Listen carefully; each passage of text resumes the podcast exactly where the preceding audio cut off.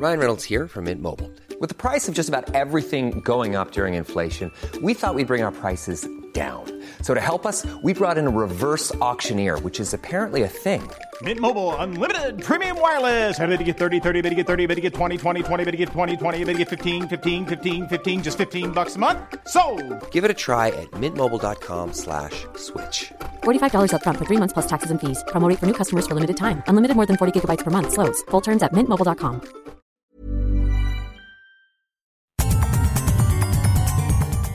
Quizá usted haya escuchado estos nombres y si no, debería comenzar a ponerles atención. League of Legends, Dota 2, Counter-Strike, Fortnite y Overwatch. Estos son solo algunos de los nombres más icónicos de una industria multimillonaria y que amenaza con superar al cine y la música juntas. Los eSports. Atrás quedaron los días en los que el gaming era la afición de un solo un puñado de personas frente a una consola malgastando su tiempo. Hoy, los gamers llenan estadios enteros para ver jugar a su equipo favorito, que se reparten millones de dólares en premios.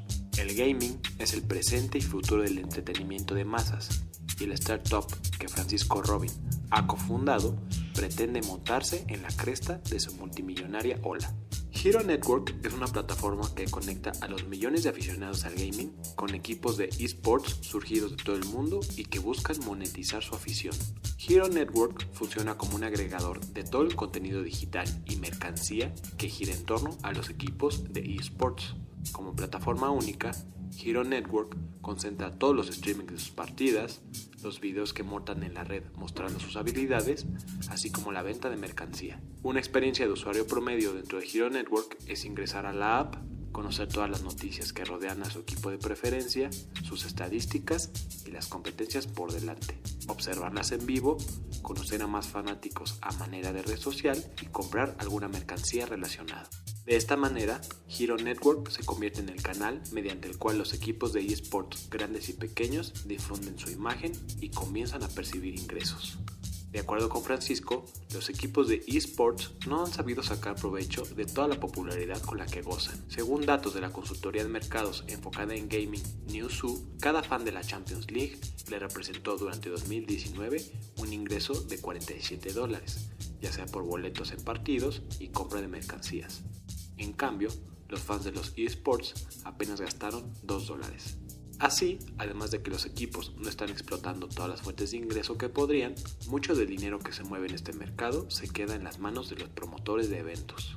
Según explica Francisco, esta es la principal razón por la que él y su socio Ramón Barahona, un experto en marketing egresado de las filas de HP, decidieron fundar Hero Network. A solo 10 meses de haber sido lanzada, Hero Network cuenta con 1.600.000 usuarios únicos.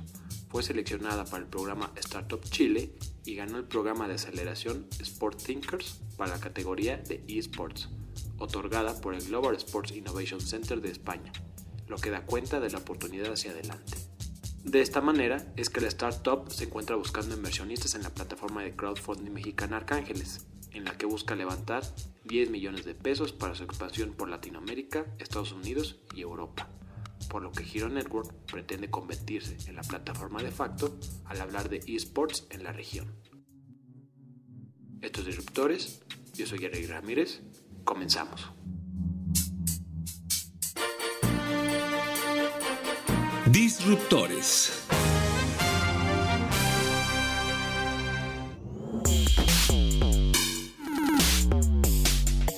Esta es una industria de entretenimiento más grande que el cine y el- la música combinada, pero ¿qué pasa? El mayor revenue se lo están llevando los publishers, los creadores de torneos y los equipos están muy enfocados en competir, ¿no?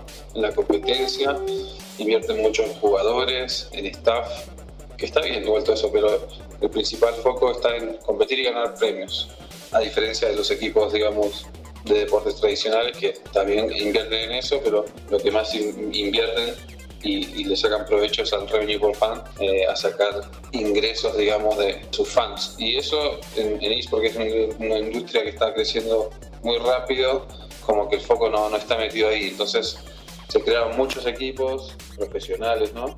Alrededor del mundo también, y que el principal objetivo tal vez es competir. Y falta todo el tema de la monetización. Es un problema que tienen varios equipos, consiguen patrocinadores o consiguen ganar premios. Eh, no todos son los beneficiados en ese sentido. Lo que hacemos nosotros es, eh, en nuestra plataforma, le damos seguimiento a las diferentes ligas y a los diferentes juegos que compiten los equipos. Eh, es como te decía, hoy el, el, seguimiento o el contenido de los equipos están en sus páginas particulares. Entonces yo sigo un equipo y ah, está en Facebook, está en Twitter, está en Instagram. Entonces si no me quiero perder una partida, tengo que andar revisando a cada momento el celular y si es que el equipo lo publicó, lo subió. Entonces me pierdo bastante y eso con un equipo. Si yo tengo que seguir varios equipos, no tengo un lugar, o sea, tengo, tengo, tengo las redes sociales a, o sea, a mil abiertas en diferentes lugares. Hoy nuestra plataforma unifica todo eso para el fan en un solo lugar. Entonces te dice cuándo va a competir, cómo está el stat, quiénes son sus jugadores, información, todo. Y también carga el contenido del equipo. Si el equipo saca un video en YouTube, si el equipo está streameando en Twitch, si el equipo está compitiendo, eh, o los colaboradores o los influencers del equipo también están digamos, generando contenido alrededor del equipo y de, todo lo que maneja la industria. En nuestra plataforma está todo unificado en un solo lugar. Pero también nuestra plataforma no es solamente agarra los contenidos del equipo para ponerlos, sino que también crea una página del equipo. Y en esa página del equipo, aparte de ver el seguimiento, de ver, digamos, eh, las estadísticas y todo, permite al equipo que puedan monetizar y tener una relación directa con el fan también. Allí también se pueden poner contenido exclusivo, se puede monetizar temas de sistema de socios, por ejemplo, todo lo que son assets virtuales también a través de la plataforma. Si te gusta el mundo de los videojuegos, mundo tradicional, digamos, de consolas, toda esa información, tenerla también en otra plataforma. Y por otro lado, insertarte en el mundo de los esports a través de los contenidos que se generan ahí adentro. Pero bueno, que esté todo al alcance de tu mano en una sola plataforma. No que tengas que tener 25 redes sociales abiertas o 25 páginas para estar en seguimiento, digamos. Los esports es la rama del gaming en que jugadores se dedican a competir profesionalmente en equipo en copas y torneos a cambio de dinero y prestigio. Nacidos como una plataforma de marketing, los esports comenzaron como una vía por parte de los desarrolladores de videojuegos para dar a conocer sus productos. Con el tiempo, los esports se convirtieron en una industria por sí misma y su popularidad ha ido escalando rápida y continuamente.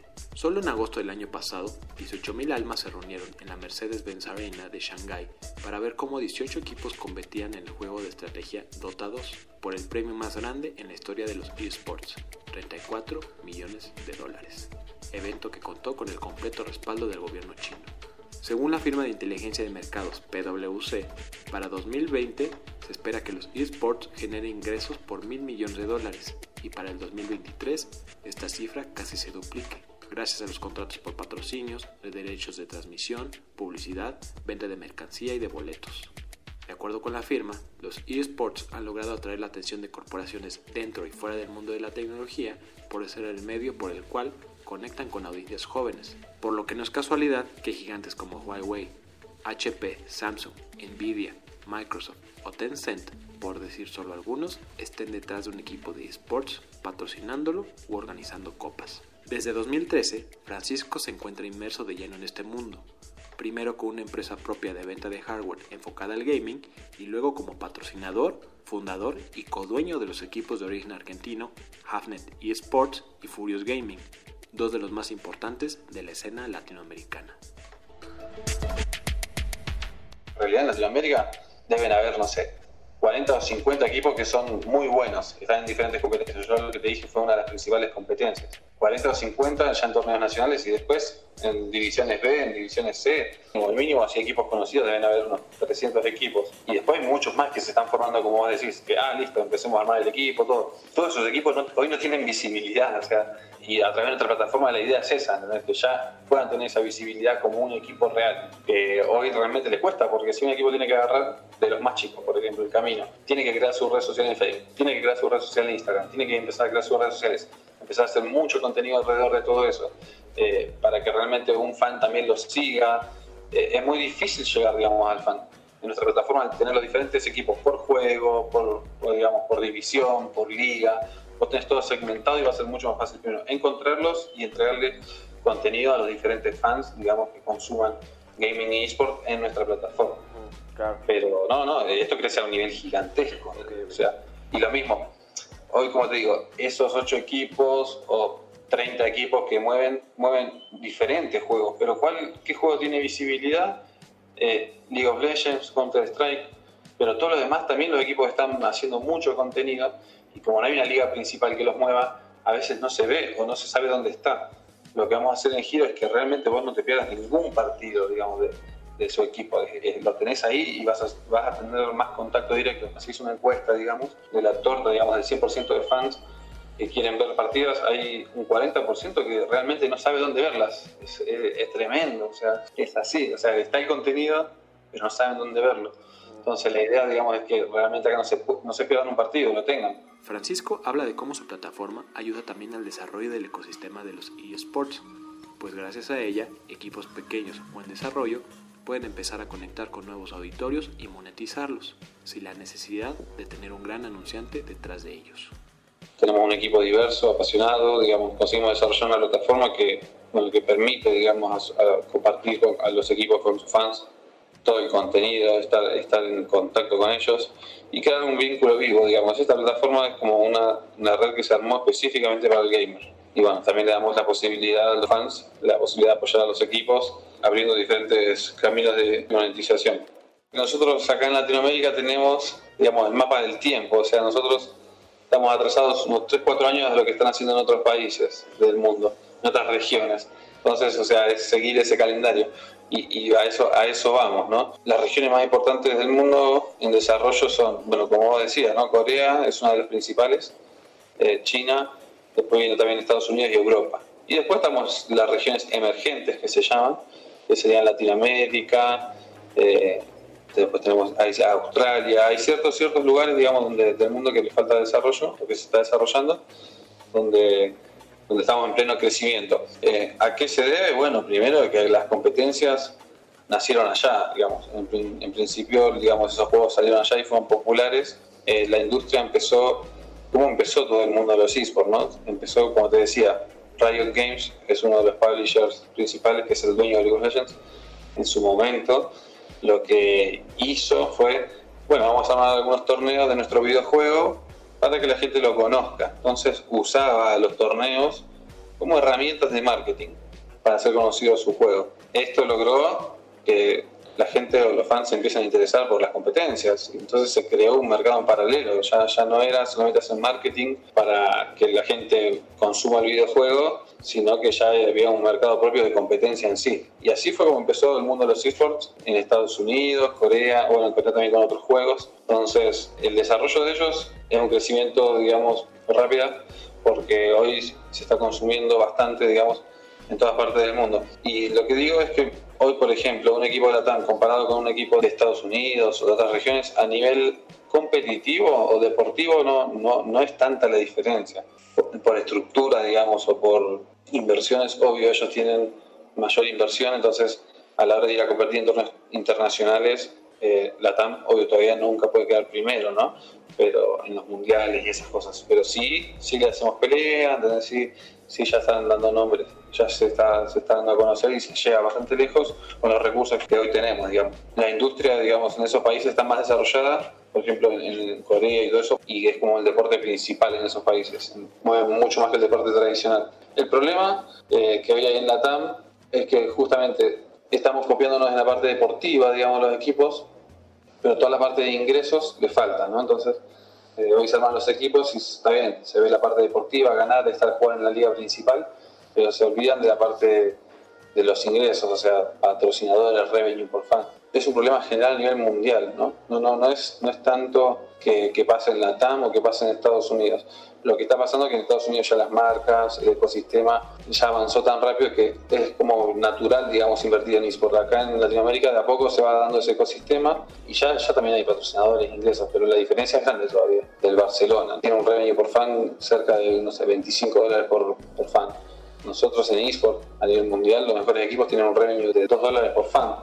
Entonces, los ingresos que puede generar, digamos, no sé, la UEFA Champion en revenue supera a todos los equipos del mundo de eSport. ¿Por qué? Porque justamente hoy el dinero de, de, eSport y todo no se lo están llevando los equipos, sino que las ligas y los dueños y los publishers. O sea, los equipos también están creciendo, están creciendo los fans, está todo desarrollado, pero ahora hay que enfocarse, digamos, el ingreso, el revenue por fan eh, en diferentes formas que hoy no se están monetizando. En cuanto a crecimiento, ya los equipos en Latinoamérica ya se están asociando con inversores, ya se están haciendo las cosas de otra forma. Es una industria que está en pleno crecimiento y obvio se aprenden de los errores, ¿no? Y, como te decía, no sé, por ejemplo, los equipos hace 4 o 5 años atrás se fundaban y eran jugadores, pro players, que decían, uh, queremos competir, somos buenos, vamos a competir, vamos a ganar la competencia. Hoy los mejores equipos de Latinoamérica no, tienen una estructura, ya son 60, 70 personas, que cada una está en cada parte, digamos, haciendo crecer el negocio también, no solamente la parte competitiva.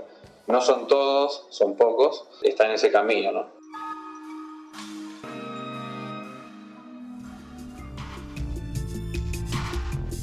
Nosotros o armamos una ronda de inversión, lo que es México, estamos con Arcángeles y Arfon. El plan de esto es expandirnos, digamos, a lo que es Estados Unidos, Europa, eh, Brasil también. Entonces, cargar todas las competencias y darle seguimiento. ¿Por qué? Porque el fan tanto de la TAM como de diferentes partes del mundo, consume eh, competencias de videojuegos de, todas partes del mundo. Como que nosotros queremos ya la, la UEFA, queremos seguir el Mundial en cuanto a fútbol, queremos seguir la Copa Libertadores, la Liga Mexicana, lo que sea. Dar cobertura a todas esas ligas eh, con nuestro propio sistema y, generar contenido alrededor de todo eso. Esos son los planes de expansión que tiene hoy Giro, ¿no? Entonces, en la beta probamos que funciona, probamos que realmente el fan nos sigue, que el fan está interesado y con esto ya es salir del MVP, hacer una plataforma activa y dar cobertura en tiempo real a todas esas competencias, incluidas las de la TAM, ¿no? Ese, ese es el plan. Gracias por escucharnos. No olvides escribirnos a podcast.om.com.mx o en Twitter a podcastom. Te invitamos a que escuches también el podcast de Cofre de Leyendas, el cual esta semana cuenta la historia del jinete sin cabeza de Jalostotitlán.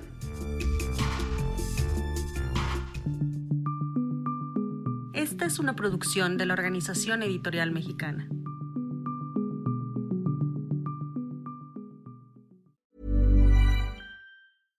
Mom deserves the best, and there's no better place to shop for Mother's Day than Whole Foods Market. They're your destination for unbeatable savings, from premium gifts to show-stopping flowers and irresistible desserts. Start by saving 33% with Prime on all body care and candles. Then get a 15-stem bunch of tulips for just $9.99 each with Prime. Round out Mom's menu with festive rosé, irresistible berry chantilly cake, and more special treats. Come celebrate Mother's Day at Whole Foods Market.